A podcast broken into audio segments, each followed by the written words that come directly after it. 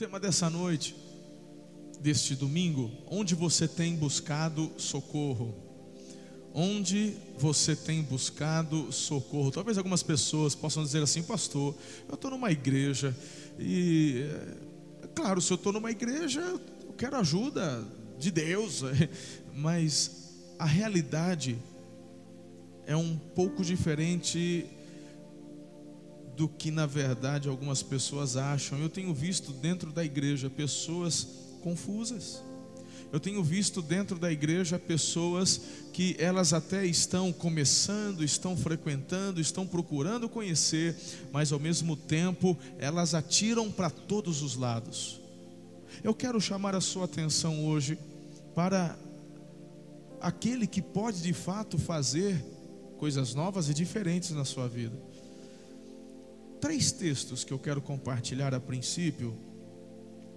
O primeiro é o apóstolo João, no livro do Apocalipse, capítulo 15, versículos 3 e 4, veja como ele está maravilhado. O, o, apóstolo João, ele está aleluiado. Olha a expressão dele, ele diz: Grandes e maravilhosas são as tuas obras, Senhor, Deus Todo-Poderoso. Justos e verdadeiros são os teus caminhos, ó Rei das Nações. Quem não temerá? Quem não te temerá, ó Senhor? Quem não glorificará o teu nome, pois tu somente é santo. Ele está maravilhado com os feitos do Senhor. E, e, meu irmão, hoje de manhã eu estava dizendo o seguinte: é impressionante como que algumas pessoas, conforme o andar da carruagem, estão na igreja, já se batizaram, que de repente são líderes, estão aqui há 5, 10, 15, 20 anos, eu não sei quantos anos você está aqui, mas há pessoas que vão se acostumando ele se acostuma com a igreja, ele se acostuma com Deus, ele se acostuma com a oração, se acostuma com a Bíblia. Eu vejo um apóstolo João, já velhinho, ele está na ilha de Pátimos quando recebe as revelações dos últimos tempos. Ele, ele, ele solta uma expressão dizendo: Uau, meu irmão, eu estou falando do apóstolo que reclinava a cabeça no colo de Jesus. Eu estou falando do apóstolo que viu milagres extraordinários. Eu estou falando do apóstolo que ajudou a Jesus na multiplicação, a distribuir pães e peixes. Ele pegou aqueles dois peixinhos, aqueles cinco pães.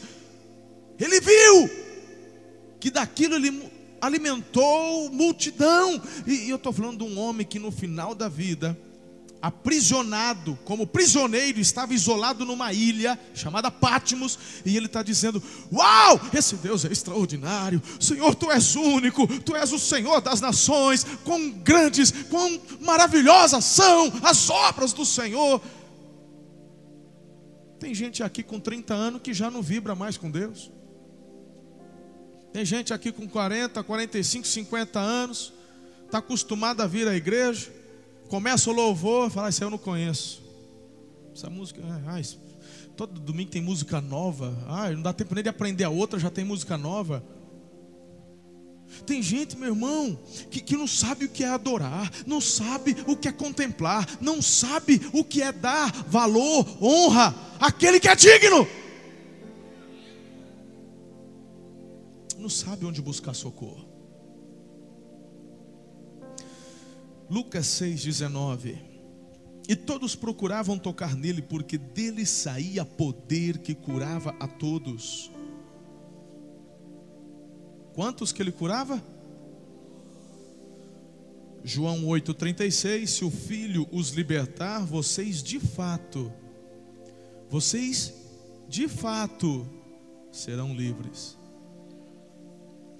Irmãos, o que eu, visto, o, o que eu vejo em nossa nação brasileira, o que eu vejo em nossa cultura brasileira, eu vejo pessoas desesperadas procurando ajuda, e isso é inerente à humanidade. Nós, seres humanos, precisamos de ajuda. Nós precisamos. A questão é onde você está procurando essa ajuda. Eu vejo, eu vejo pessoas desesperadas correndo atrás de, de consulta aos espíritos.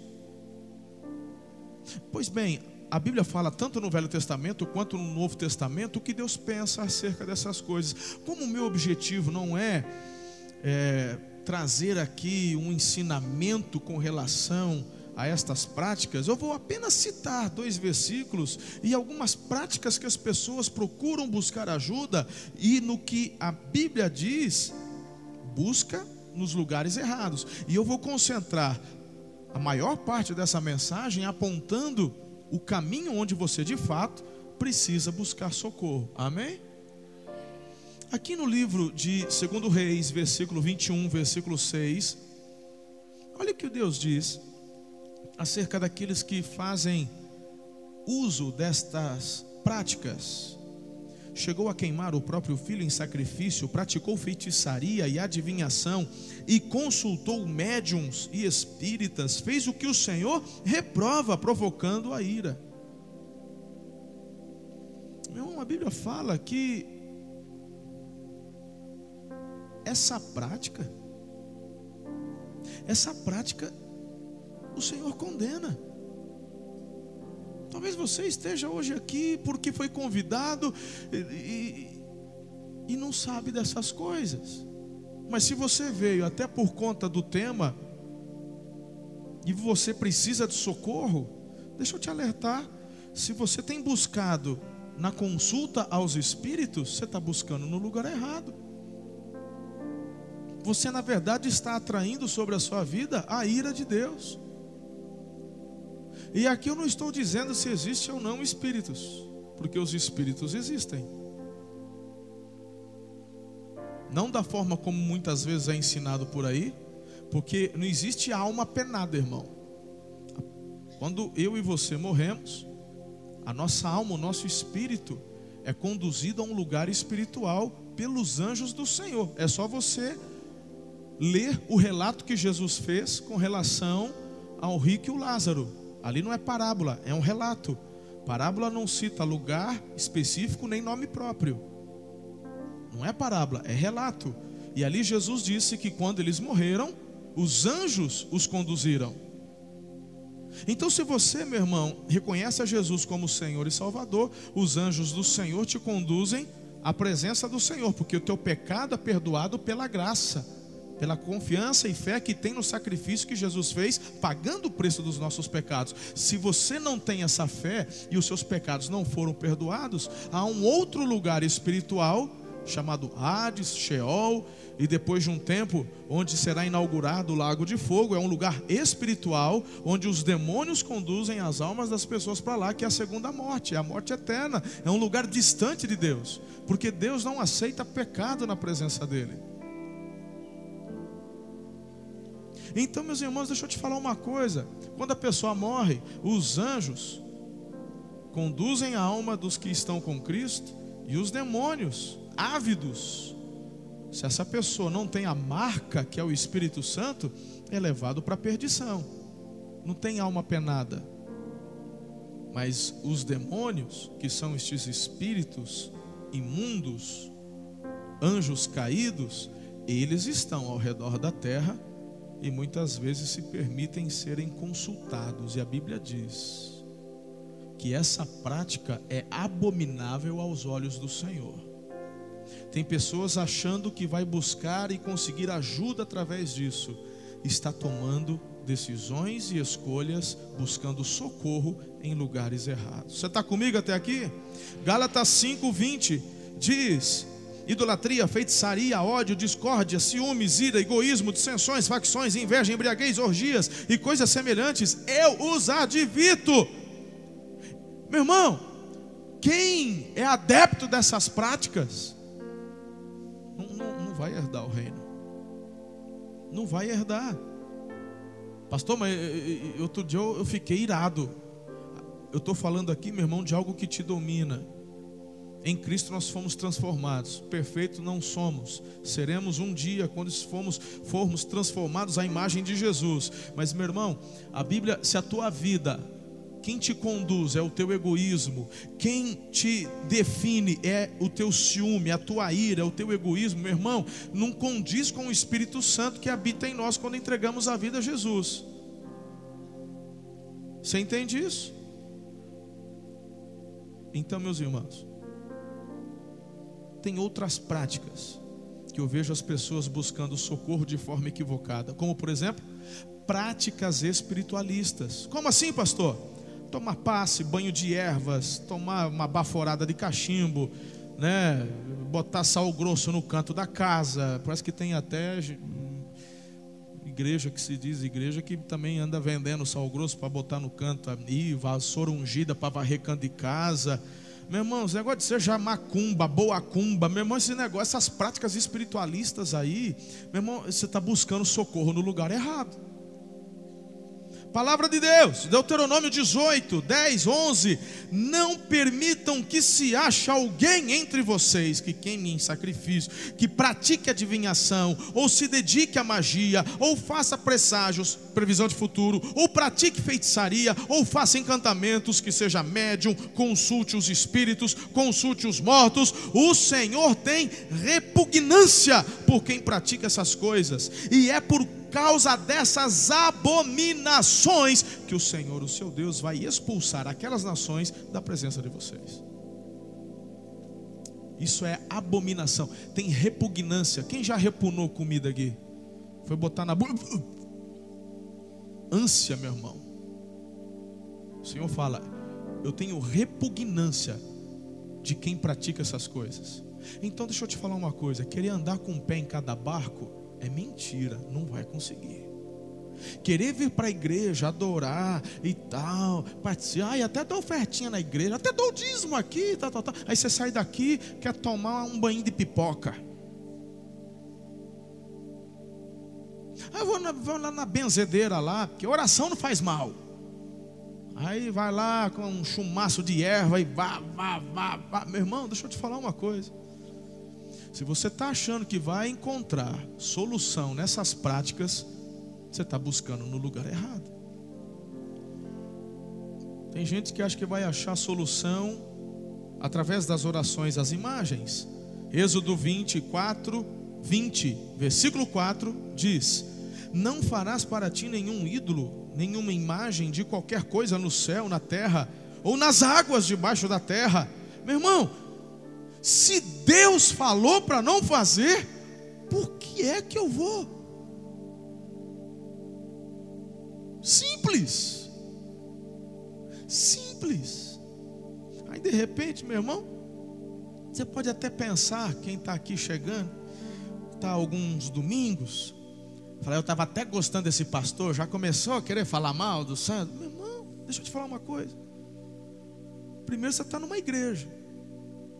No estatuto dessa igreja está escrito assim: que a nossa única fonte de fé e prática é a palavra de Deus.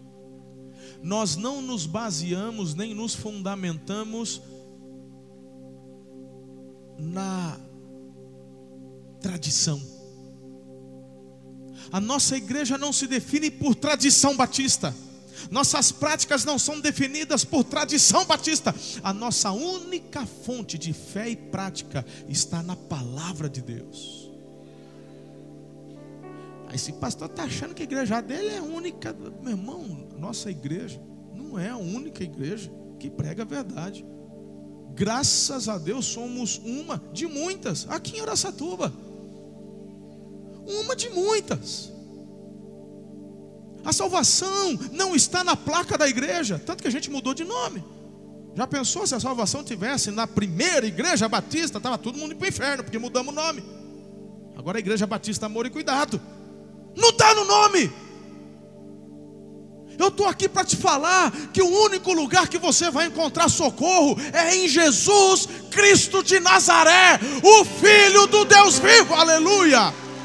Não há outro não há outro.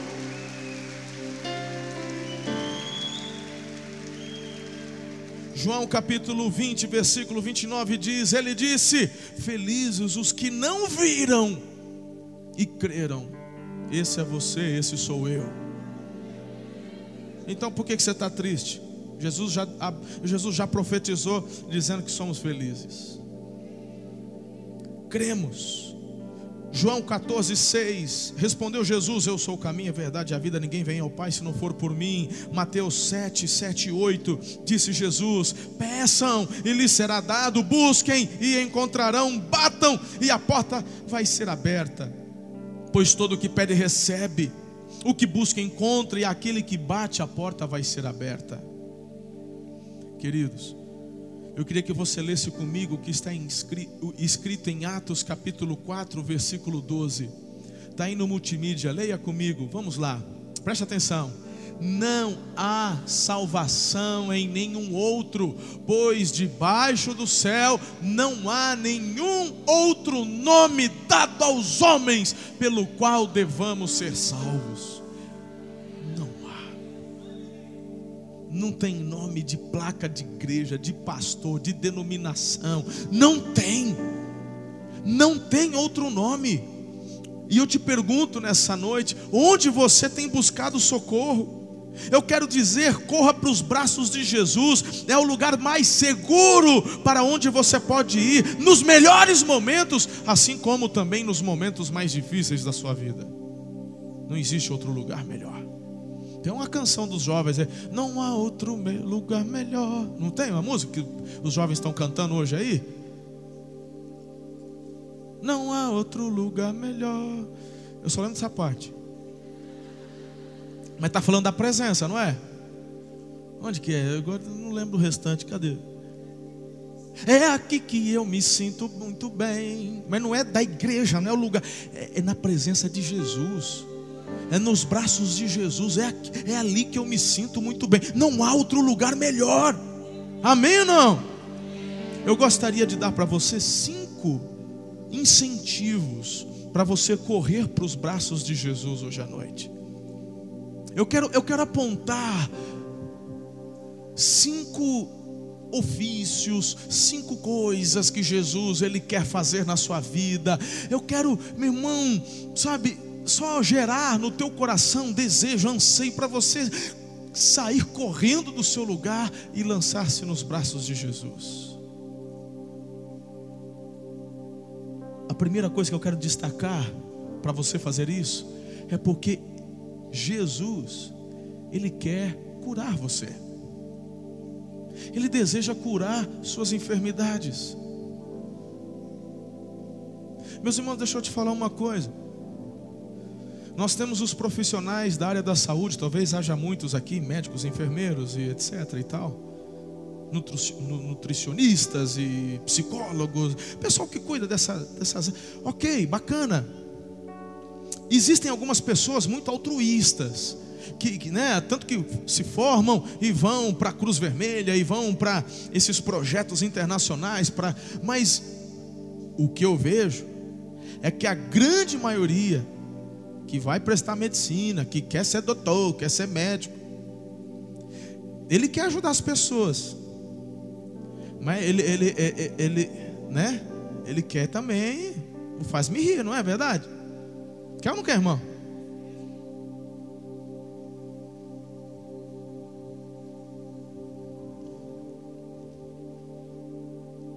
E eu não estou falando, tem nada de errado nisso. O trabalhador é digno do seu trabalho. Eu quero fazer um paralelo com o que eu acabei de dizer. Quando você vai no médico, o médico quer ver você curado. Ele quer, ele se preparou, ele estudou, mas isso tem um custo. O que eu quero dizer, meu irmão, para você correr para os braços de Jesus, é que o que move o coração de Jesus é o fato de querer vê-lo bem. Jesus não tem interesse. O que, que você poderia dar para Ele, irmão? Você tem que parar de pensar e raciocinar que a salvação, que a intimidade, o relacionamento com Deus se dá através daquilo que eu posso dar para Ele. Você tem que entender o que é conceito de graça. Graça é algo que eu recebo que eu não mereço. Você não consegue pagar pela graça não paga. Efésios 1:8, pela graça sois salvos, mediante a fé. Isso não vem de vós, é dom de Deus, não vem de obras para que ninguém se glorie. Jesus, meu irmão, você deveria correr para os braços de Jesus, porque Ele tem interesse vontade, desejo de curar suas enfermidades, sem interesse nenhum. O único interesse dele é querer vê-lo bem. O interesse dele é querer vê-lo vivendo a eternidade ao lado dele, no paraíso. Ele criou ele fez, Ele tem um desejo, Ele que nos planejou, nos deu vida, e Ele quer que você e eu vivamos junto com Ele, por toda a eternidade. O que, que você pode dar a Ele que vai alterar um grão de areia, um grão de areia na glória, no poder, na majestade que Ele tem? Nada. Tem gente querendo marcar ponto com Deus e por isso que não consegue desenvolver um relacionamento gostoso, íntimo com o Senhor, porque tem essa mentalidade de troca. Deus não quer troca, irmão. Ele diz: ou você aceita ou nada feito. Ah, mas deixa eu pagar, Jesus. Sabe aquele, aquele pessoal né, que você quer dar um presente? Ai, não, deixa eu. Não, hoje eu pago agora. Não, mas deixa pelo menos eu pagar metade. Sabe aquele negócio, que é aquele orgulho nosso que não deixa a gente aceitar um presente, sabe aquele negócio? Irmão, com Jesus não tem boca. Ou você recebe pela graça e se rende e é abençoado, ou nada feito. Ele não divide a glória dele com ninguém. A majestade dele, a autoridade dele. Você consegue entender isso? Por que, que você deveria correr para os braços de Jesus? Porque ele olha para você e diz: Eu quero, eu quero dar um futuro. Eu, eu quero tocar nas tuas feridas. Eu tenho poder para transformar essa realidade. Você acabou de ouvir, todos os domingos você tem ouvido testemunhos de cura. Eu me lembro bem quando essa irmã estava aqui na igreja. É, é, eu me lembro, foi um domingo de manhã. E ali eu pedi para as mamães ficarem em pé, orei pelas mamães e me veio um impulso profético. Falei, tem pessoas que querem ser mães e não conseguem. Você está aqui, fica em pé. Ela foi uma das que ficou em pé e me veio de novo aquela fé emprestada. Que não é, meu irmão. Aí eu falei assim: ano que vem você está com o seu bebê no colo. Meu irmão, eu, eu falei e falei. Depois, na hora que eu fui lá para o fundo, eu falei: Meu Deus, o que, que eu fui falar? O que, que eu fui falar para essa mulher? Jesus tem misericórdia. Porque tem hora que a gente profetiza, irmão, e é Deus profetizando através de você, depois que você para para pensar, fala, ai, ai, ai, tá aí, né? E no outro ano, no dia das mães, ela estava com o neném no colo. Foi muito interessante, porque depois de um tempo eu fui no Katsuda fazer uns exames médicos lá que agora ele é ortomolecular. Porque fala, ah, Katsuda não é, não é ginecologista? Pera lá. É que agora, eu estou falando do Katsuda pai, que ele trabalha com ortomolecular, exame de sangue, essas coisas. Aí eu fui lá fazer o exame. A hora que eu chego, ela estava com o nenenzinho no colo.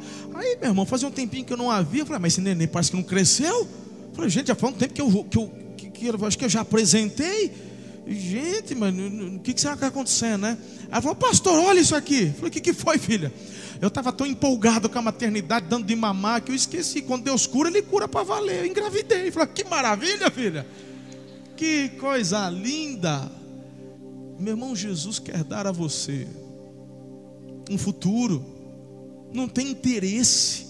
Ele quer ver você vivendo o melhor. Diga amém se você crê nisso. Em Lucas 12, Lucas 13, 12 diz: Ao vê-la, chamou à frente e lhe disse: Mulher, você está livre da sua doença. Então lhe impôs as mãos e imediatamente ela se endireitou e passou a louvar a Deus. Mateus 8,3: Jesus estendeu a mão, tocou nele e disse: Quero, seja purificado. Imediatamente aquele homem foi limpo da sua lepra. Queridos, corra para Jesus corra para Jesus.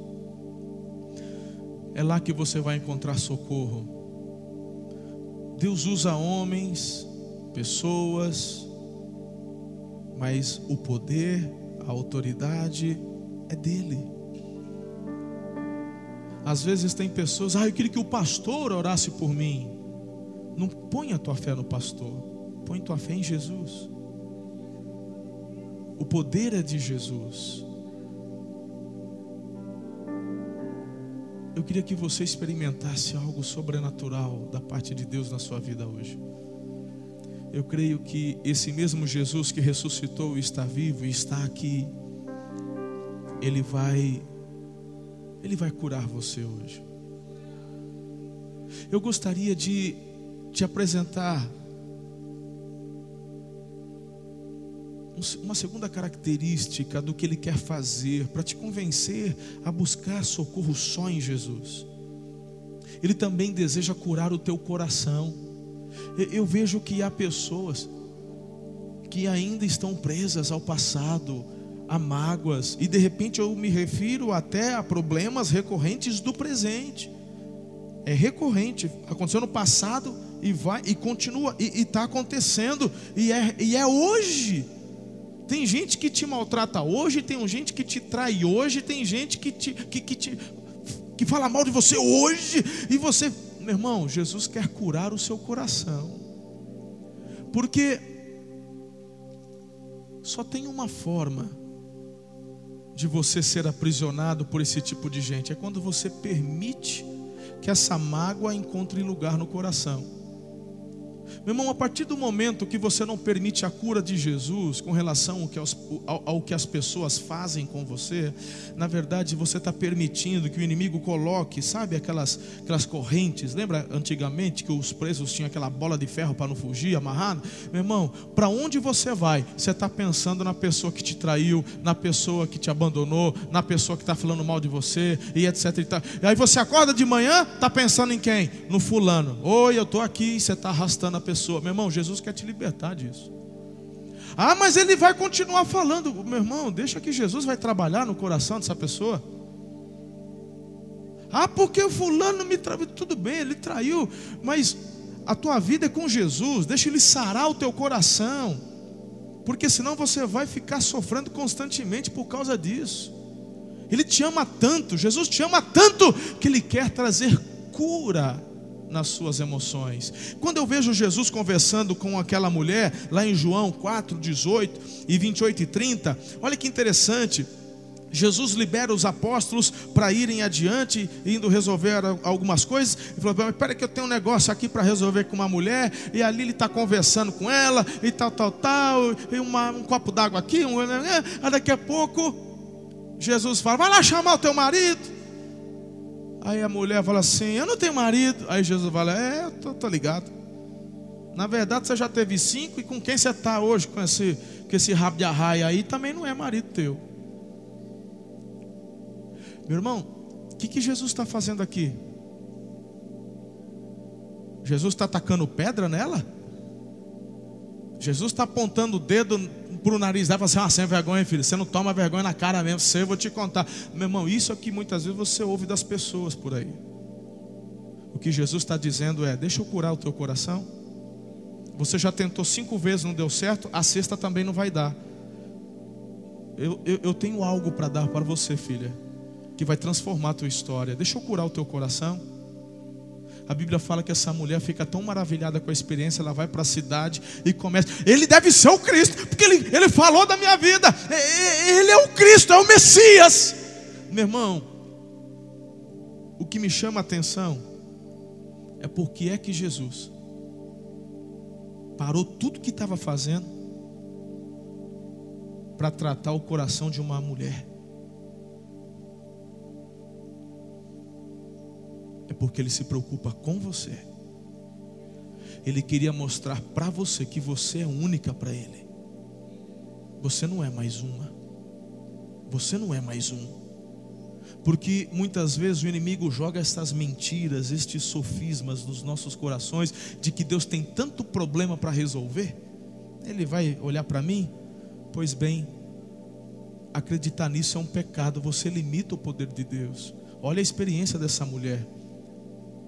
Jesus, meu irmão, tinha muita coisa para fazer. Ele poderia falar: Eu vou dedicar tempo para essa mulher, onde eu paro, uma multidão me cerca.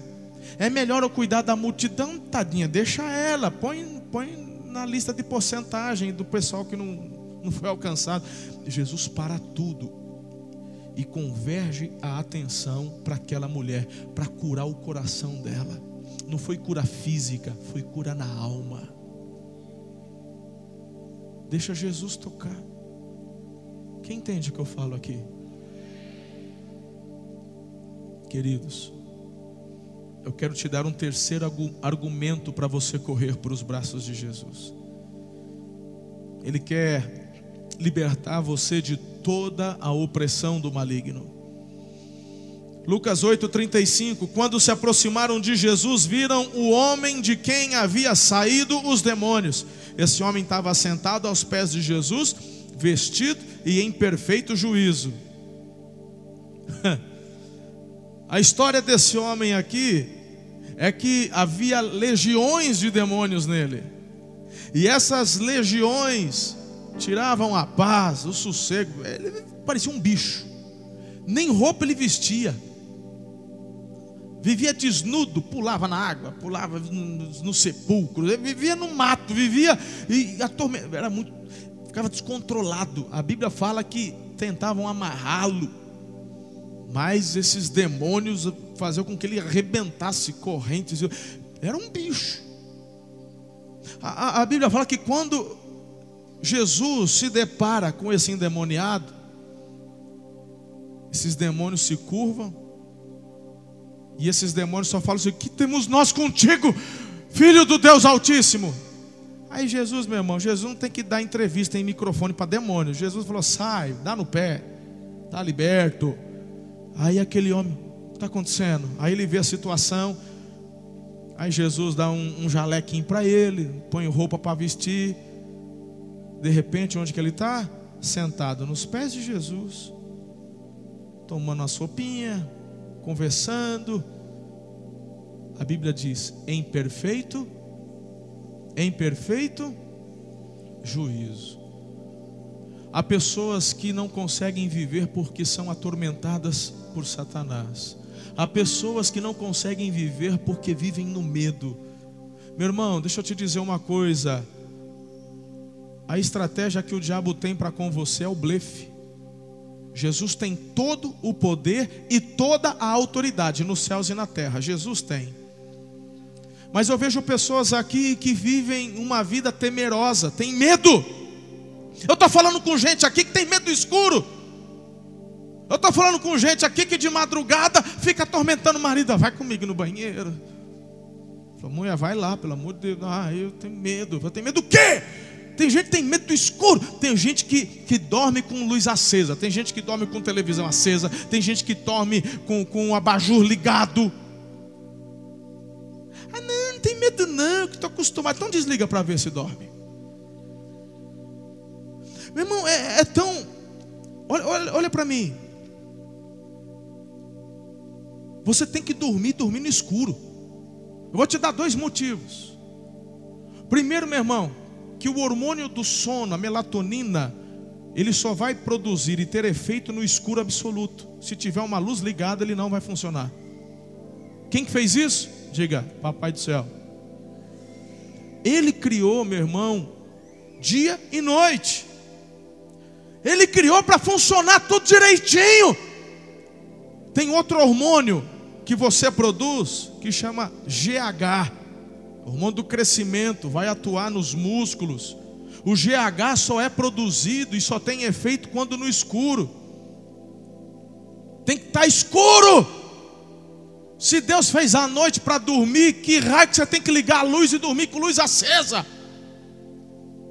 No máximo luz acesa, meu irmão, é de tarde aquele cochilinho de 15 minutos depois do almoço. À noite, apaga a luz. Desliga a luz. Aí você não desliga por quê? Porque tem medo. Não, eu deixo a luz do corredor ligada que vai se o nenê chora. Se o nenê chora, você liga o interruptor, ué. Aí você cria o teu nenê dormindo no claro. E o coitado que precisa do GH para crescer e tal, não, tem um abajur ligado. Vai crescer aquele meninão forte, bombadão. Aí acende a luz para dormir. Imagina a vergonha que não vai pagar na lua de mel. Culpa sua, mãe, que faz o, coitado dormir com luz acesa. É uns medos irracionais que eu não sei de onde tem. Que negócio é esse de ter medo do inimigo? Meu irmão, é blefe, é blefe. Toda autoridade é dada a Jesus, e você em Cristo é mais que vencedor. Jesus, meu irmão, eu, eu, eu quero que você corra para os braços de Jesus, porque Ele quer te livrar da opressão maligna. Tem gente que está assim, ai, porque eu vejo o vulto, ah, na minha casa eu escuto barulho, ah, de madrugada é copo que quebra. Meu irmão, e eu sei que o diabo pode fazer essas coisas mesmo, e ele faz. Não estou dizendo que isso não acontece, porque acontece. Acontece sim. O problema é que ele vê que você se borra toda, aí que ele faz mais. Falou, está funcionando, continua aí, pode vai lá. Faz um prato voar agora. Ah, boa, capetada. Ah, cadê o fulano? Cadê o fulano? Está embaixo da cama. Está ligando para o pastor para vir expulsar demônio aqui na casa. Eita.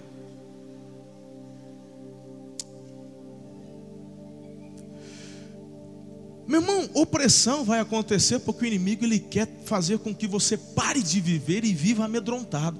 Eu estava compartilhando, eu tive poucas experiências de visão aberta, negócio de opressão. Eu me lembro uma vez, eu morava aqui no, no Guanabara e eu estava dormindo, tal, morava num sobradinho. Aí de madrugada, lá pelas três da manhã, eu virei, eu acordei, a hora que eu olho para a parede, escuro, meu quarto é escuro, irmão. Até que o negócio, pensa num camarada que aquele negocinho do ar-condicionado, ar-condicionado é de Deus. Até hoje eu oro por quem inventou, a família dele seja bendita sobre a face da terra. Mas irmão, o, o, o, já o abençoado que botou aquela luzinha de LED no ar-condicionado, aquele lá eu já oro e falo assim, Deus, como é que pode estragar algo tão lindo que o Senhor mandou o outro fazer, né? Aí vai lá, que tem uns caras que ainda inteligente que põe no controle, precisa apagar aquela luzinha, mas os que eu tenho, não... aí tem que botar fita isolante para apagar. Eu não suporto aquela luzinha acesa, eu gosto de, do quarto escuro, né? Para dormir, né? Aí, meu irmão, eu estava no quarto, virei do lado assim, e eu tive um vislumbre na parede. E o vislumbre que eu tive assim foi do preto velho, desse tamanho assim, brilhoso, na parede. Aí eu olhei para outro lado, breu. Olhar para a parede, preto velho. Falei, que desgraceira, o que você está fazendo aqui? Aí eu falei baixinho para não acordar a Ana. A Ana estava dormindo. Falei, você está repreendido em nome de Jesus, dá no pé. Essa casa aqui pertence ao Senhor. Está repreendido. Aí sumiu. Aí eu, aí eu virei e dormi. Daqui a pouco eu voltei e acordei de novo. Né? Um negócio esquisito. A hora que eu olho para a parede era uma caveira, do mesmo tamanho. Eu já não mandei você embora, desgraça. Aí, meu irmão, eu fiquei, aí eu, eu fiquei invocado. Quase eu, aquela vontade de já fazer um reteté, mas não queria acordar a Ana. Eu falei, em nome de Jesus, Senhor, dá ordem aos teus anjos poderosos, vem para cá e papapá. Eu falei, aí eu catei o celular, botei um louvor, toca capeta, fica escutando louvor aqui agora. Aí eu vou, meu irmão, eu deixei o celular ali tocando louvor, virei do lado dormir. Tem gente que numa dessa, meu irmão, vai para embaixo do, do, do, né, da cama, liga para o líder de cela, para o discipulador, pelo amor de Deus, corre aqui, acorda o pastor. Eu não vou, não. Você se vira. Você que ora pelo sangue de Cristo, que você tem autoridade para orar e repreender. Vou eu acordar de madrugada para expulsar demônio na tua casa? Que crente que é você? Você acha? Foi interessante, pastor Tuninho é nosso pastor também, ali na extensão de Adamantina. Antes de se converter, ele era dono de um centro espírita. E eu falei, né? Aí eu, eu cheguei para ele na reunião, falei, Tuninho, essa madrugada tinha o preto velho, depois o, o, o, a caveira, falou, pastor, o, preto velho é o Exu caveira no, no, na magia negra. ah, diz que até meia-noite é, é, é, preto velho, depois das três é Exu caveira. Então bateu, porque é isso aí mesmo. Estava querendo perturbar, oprimir, tirar meu sono. Eu já mandei para o quinto dos infernos, meu irmão. Não tem esse negócio. Jesus quer te libertar dessa opressão. Diga amém. Sabe onde é o nosso lugar? O nosso lugar é aos pés de Jesus, no bra nos braços dele, agazelhado, comendo, em perfeito juízo, e não batendo o joelho com medo, com pavor, medo escuro. Ah, só. Tem uns homens, meu irmão, que eu já peguei, às vezes vai em face a face. Ô, oh, vamos lá, vamos lá onde? Às vezes de noite tem que pegar não sei o que em tal lugar. Mas tem que pegar o quê? Às vezes só para pegar um negocinho pequeno. Não, mas vamos junto lá, vamos junto. Por quê, papai? Não precisa de força para carregar. Não. Hum. É ou não é? Acha eu pego o cidadão, você de jeito. Crente sem vergonha que fica com medo de escuro. Ó. Oh. Não pode, meu irmão. Jesus quer te libertar desse tipo de medo. A Bíblia fala que o Espírito Santo é um espírito de coragem, poder, amor. Eu quero te dar um quarto argumento para você correr para os braços de Jesus hoje. E esse quarto argumento é que ele quer restaurar, ele quer abençoar, renovar seu casamento. Marcos capítulo 10, versículos 11 e 12 diz assim: Disse Jesus: Todo aquele que se divorciar de sua mulher e se casar com outra mulher, estará cometendo adultério contra ela. E se ela se divorciar de seu marido e se casar com outro homem, estará cometendo adultério. Marcos 10, 9 diz: Portanto, o que Deus uniu, ninguém o separe. Esse é um versículo que tem muito pastor que não gosta de ler na igreja, não. É porque esse versículo aí é que hoje as igrejas estão tá cheias de gente no segundo casamento. O povo vai se ofender. Aí o pastor vai me chamar de adúltero. Meu irmão, vamos conversar um pouquinho. Vem cá. Chega aí. Primeiro que a gente não prega, a gente não escolhe o que vai pregar. A gente tem que pregar a palavra e, os princípios da palavra. Diga amém. Meu irmão, vamos falar sério. Você não está aqui porque eu sou bonitinho, né? Não está. Você está aqui porque nesse lugar a palavra de Deus é ensinada, é ou não é? Amém. Então vamos continuar desse jeito até a volta de Jesus. Eu sei que muitos que estão aqui, muitos, já estão no segundo, terceiro casamento. Eu sei disso. Acontece que os princípios não mudaram. Pastor, acabou a vida para mim agora? É isso que eu vou ser para o resto da vida? Adúltero, porque eu estou no segundo casamento? Não é isso que Jesus está ensinando. Não é isso que ele está ensinando. O que ele está dizendo é: quando você desiste do seu casamento e parte para outra, para outro, você está adulterando em ponto final. Isso é um pecado de adultério. Quando você se une a outra mulher, se une a outro homem, você está anulando o seu primeiro relacionamento. O primeiro quebrou, não existe mais. Você fez uma nova aliança. Esse ato foi um ato de adultério, porque você era um com ele. Por isso que a Bíblia fala: se divorciou, quer casar de novo, volta com o mesmo. Mas a partir do momento que você se une a outro, adultério. Adultério. Jesus não está dizendo que você, meu irmão, vai carregar para o resto da vida essa marca. Porque nós estamos falando do Deus que perdoa.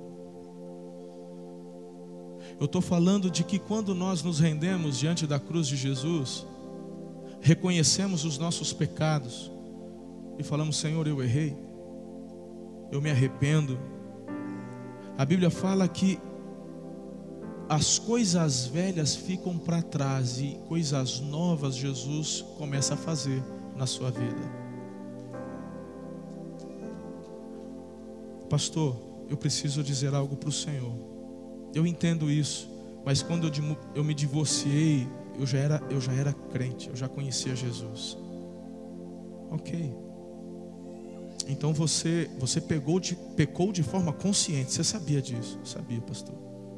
E hoje, eu me arrependo tanto, pastor eu entendo a palavra. Foi num momento de rebeldia, eu não quis me aconselhar, eu não acreditei que Jesus podia restaurar meu casamento. Você está arrependido? Estou. Você já pediu perdão ao Senhor com, com lágrimas, pois o Senhor te perdoou. A Bíblia não diz que você será um adúltero para o resto da vida. O que a Bíblia diz é que este ato é um ato de adultério. Se você quebrar, porque agora você está num outro casamento, honra honra esse matrimônio, honre este matrimônio. O princípio se aplica agora. Você entende isso ou não? Então, meu irmão, em nome de Jesus, errou uma vez, pediu perdão, se arrependeu. Então, a partir de agora, errar já a segunda já é burrice também, né? A primeira já não foi sinal de inteligência. Agora já, segundo casamento, terceiro casamento, quarto casamento, quinto casamento. Até quando você vai ficar nessa vida irmão? Até quando? Até quando?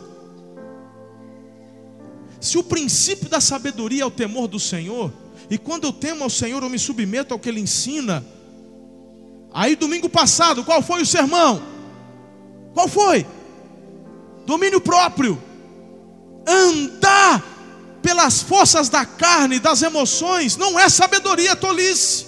E meu irmão, nisso eu estou junto com você. Claro que eu já fui tolo, claro que muitas vezes eu sou um tolo, claro que muitas vezes eu caio, eu erro, eu vejo que eu não deveria ter feito quando eu vi, já fiz. Mas meu irmão, eu estou dizendo, pare de errar.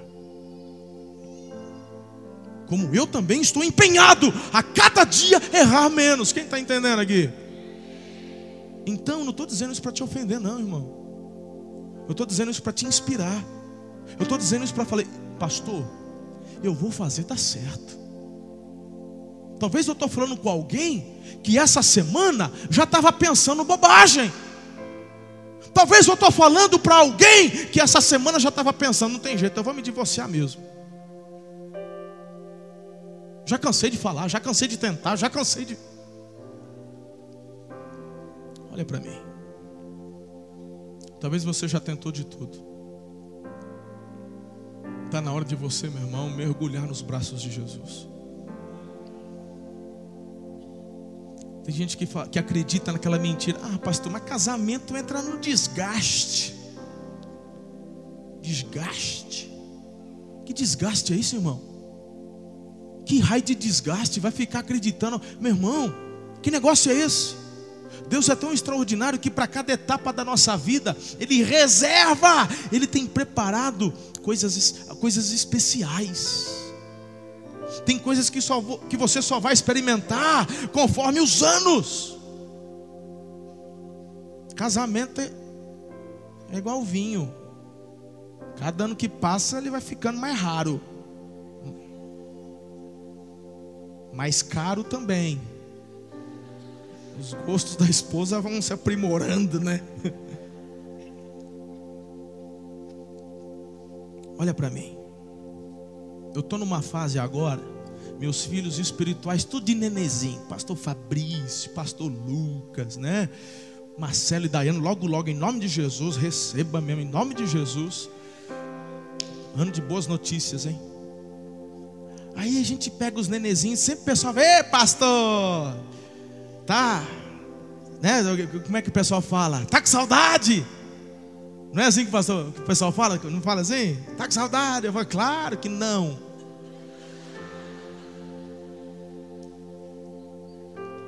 Não, irmão. Porque eu estou curtindo cada fase. Eu curti quando tive nenezinho. Eu curti quando foi crescendo. Eu fui curtindo cada fase. Se Deus mandar, amém. Amém. E vamos curtir, porque é plano de Deus. Mas tem gente que parece que no casamento só se realiza na maternidade. Cuidado. Olha para mim.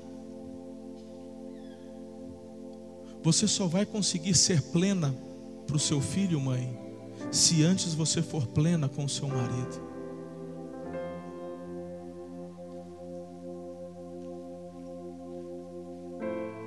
Se você não experimentar a plenitude e as delícias que o casamento reserva para você, como que você quer passar isso para, os seus filhos? O que eu tenho ouvido de adolescentes e jovens é que não querem casar.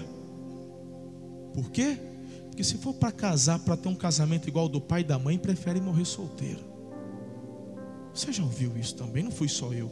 Não, é, não, você sabe o que eu estou falando. Pois eu estou aqui para te dizer que Jesus, Ele quer, não é que Ele pode, Ele quer restaurar o seu casamento. Eu, depois de 20 anos de casado, eu estou vivendo o meu melhor momento com a Ana. Meu melhor momento. É bacana, né? A gente brinca, a gente dá muita risada. Aí, é, essa é a primeira vez que eu estou deixando a barba, se, dá, se é que dá para chamar de barba. Aí, eu já tentei uns anos atrás deixar a Ana lá, corta isso aí, tá feio. Eu falei, pensa, homem estava doido para deixar uma barbinha. Tira, tá feio demais. Falei, tá bom, né? Manda quem pode, obedece quem tem juízo. Eu vá, vá, vá. Agora nas férias, aí eu tava para descansar um pouquinho, né? Não precisa fazer barba todo dia e tal. Aí ela falou assim: Você vai deixar? Eu falei: Não, você não gosta? Ah, tenta. Eu olhei para ela. E fiquei esperando ela mandar aquela. Falei, mas não combina com a Ana essa de pegadinha do malandro. Aí eu falei assim, sério? Falei, tenta, vamos ver. Se ficar feio, a gente fala. Poxa, da outra vez ela não podia beijar. Ai que cutuca, ai que pinica, ai que arranha. E agora, vamos, deixa. Aí eu comecei a deixar um pouquinho. E aí? Aí você ficou charmoso, hein? Aí, eu falei, vou fazer o teste. Foi dar uns beijinhos, tá? Uns mai. Eu falei, ela vai reclamar, ela vai. Da outra vez ela fazia bico. Fui dar uns beijos, uns maio. Aí ela passava a mão, ai meu babudo. Eu falei, gente. Aí outro dia nós estava lá, ali, conversando. Eu falei, não, fala a verdade, o que está pegando aí? Vai, que negócio? Ela falou assim, não sei, depois dos 40 a gente muda. Eu falei, yes.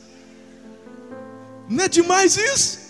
Quando você acha que conhecia, Deus muda a chave lá. Tinha um negocinho no DNA, no 40 muda. Aleluia.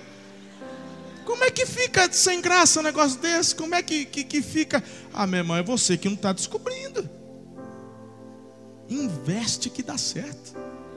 Casamento é bom demais. Agora, ô varão, deixa eu perguntar aqui. Quantas vezes por semana você ora para Deus assim, falando: Deus, aumenta meu apetite pela minha esposa. Quantas vezes? Quantas vezes você ora? Ei, olha aqui. Olha aqui. Toda semana, irmão. Pode ser que falhe um dia ou outro. Mas toda semana eu estou batendo cartão falando para Deus assim: Deus, cada dia mais eu quero ter atração pela minha mulher. Aí eu não sou besta nem nada, eu já oro por ela. E ela, quando olhar para mim, meu Deus, que ela sinta um, um vucu-vucu, um negócio assim, Deus. Eu não sou besta nem nada, eu já oro, né? Vai que ela não orou, aí eu oro, né? A gente, meu irmão, vive o nosso melhor momento. Jesus, ele, ele aí tem, ai, você vai pedir essas coisas para Deus, meu irmão. Quando, quando Deus criou Adão, na hora de fazer o, o, o, os três, Deus Pai, Filho e Espírito Santo, eu não ponho a mão nesse negócio, nem eu, eu não ponho a mão aí. E agora, como é vai? Haja pênis. Deus fez, era um bonequinho de barro, Deus fez, formou, falou: oh, isso aqui vai ficar bacana desse jeito. Ah, vamos fazer assim. Boa! Gostei, legal. E aí, meu irmão, coisa linda, Deus planejou tudo isso. Aí você não conversa com a esposa, não conversa com o marido, não tem diálogo em casa, não tem intimidade, não brinca e fala: Eu não sou feliz, vou partir para outra. Vai ser infeliz num outro casamento. Quando Deus fala que eu abomino o divórcio, eu odeio o divórcio, Ele está querendo livrar você de dor de cabeça. Ele quer que você seja pleno no casamento onde você está. Corre para os braços de Jesus.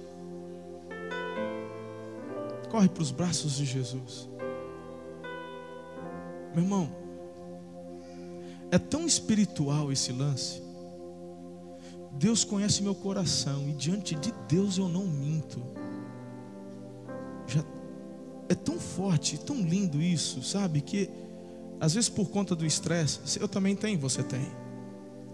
problemas, aflições tal. E às vezes, meu irmão, a gente tão tomado de coisa, parece que a gente até esquece daquilo que a gente gosta tanto. Vocês sabem o que eu estou falando, né, maridos? Amém. Aí de repente eu me, meu Deus. Aí eu vou orar. Deus, aquela oração que eu falei, impressionante, irmão. Como que aquela semana Deus faz uns negócios assim, eu falo, uau porque Ele está vibrando para você viver uma intimidade linda com a sua esposa e com o seu marido. Deus tem delícias para você, Deus tem coisas extraordinárias e em todas as fases da sua vida. A gente está envelhecendo, vai ficar legal, cada vez melhor. Aquele amém que você ouviu na hora da oração foi do Toninho, que já está, né? Toninho já está bem mais avançado que eu e está na pegada, aleluia. Orando, três vezes orando por ele. Coloque-se em pé, eu vou te dar o último conselho para correr para os braços de Jesus. É que Ele quer libertar a sua alma da perdição eterna e te dar a salvação. A salvação. Ele quer, querido, que você esteja com Ele por toda a eternidade. Olha o que diz Lucas 19, 9 e 10. Hoje veio salvação nessa casa, disse Jesus, porque este homem também é filho de Abraão, pois o filho do homem veio buscar e salvar o que estava perdido. Talvez você esteja pela primeira vez aqui, talvez você já há alguns domingos tem acompanhado, mas ainda não se posicionou. Pois bem, hoje é dia de você entregar sua vida a Jesus. Ele quer curar você das suas enfermidades, Ele quer curar o seu coração. Hum? Ele quer, querido, restaurar o seu casamento, livrar você da opressão do mal. Ele quer te dar vida eterna. Eu queria que você correspondesse a esse chamado do Senhor. Eu queria que você entendesse e acreditasse no que eu estou te dizendo, porque eu não estou mentindo. Eu estou compartilhando algo que eu tenho experimentado da parte de Deus. O Denis e os levitas vão entoar essa canção. Eu quero orar por você. Os meus intercessores estarão aqui e vão interceder, ungir você com óleo. Então, meu irmão, o que essa mensagem falou contigo? o que está movendo teu coração para você se jogar nos braços de Jesus? Então não espera mais. Não precisa esperar mais tempo. Eu até te dou um conselho: pega já tua bolsa, o que você tem, vem para cá, porque eu já vou orar e encerrar o culto. Aí você já vem para cá, tá bom? E depois daqui você vai para casa e você, eu tenho certeza, vai sair daqui com um toque sobrenatural de Jesus. Deixa Ele curar a tua enfermidade, teu coração Ei, às vezes tem casamentos que estejam passando momentos difíceis. Fica com vergonha não. Todo mundo tem dia ruim. Hoje eu fiz um destaque de coisas boas que eu estou vivendo, mas eu também passo momentos difíceis. E quando a gente passa momentos difíceis, a gente abre o coração e pede ajuda. Pega na mão da mulher, corre aqui para frente, abre mão desse orgulho que não vai te louvar a lugar nenhum. E pega a tua esposa, corre para frente, fala: Jesus, eu estou correndo para os teus braços, eu preciso da tua ajuda.